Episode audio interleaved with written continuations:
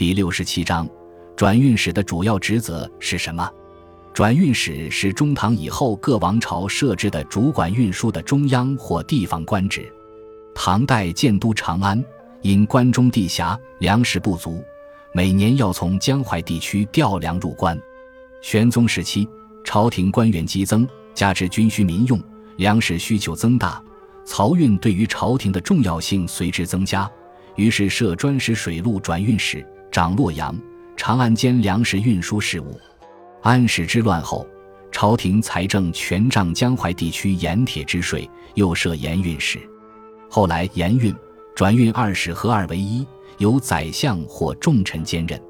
到宋代时，转运使成为一种普遍的官职。宋初为集中财权，置诸路转运使长一路财富，称某路诸州水路转运使。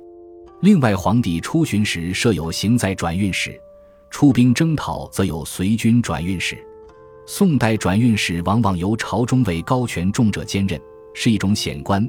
除掌握一路或数路财富外，还兼有考察地方官吏、维持治安、清点刑狱、举贤荐能等职责。如此，转运使执掌扩大，实际上已成为一路之最高行政长官。后来，朝廷干脆将路作为州县之上的又一级地方行政单位。全国总分为十五路。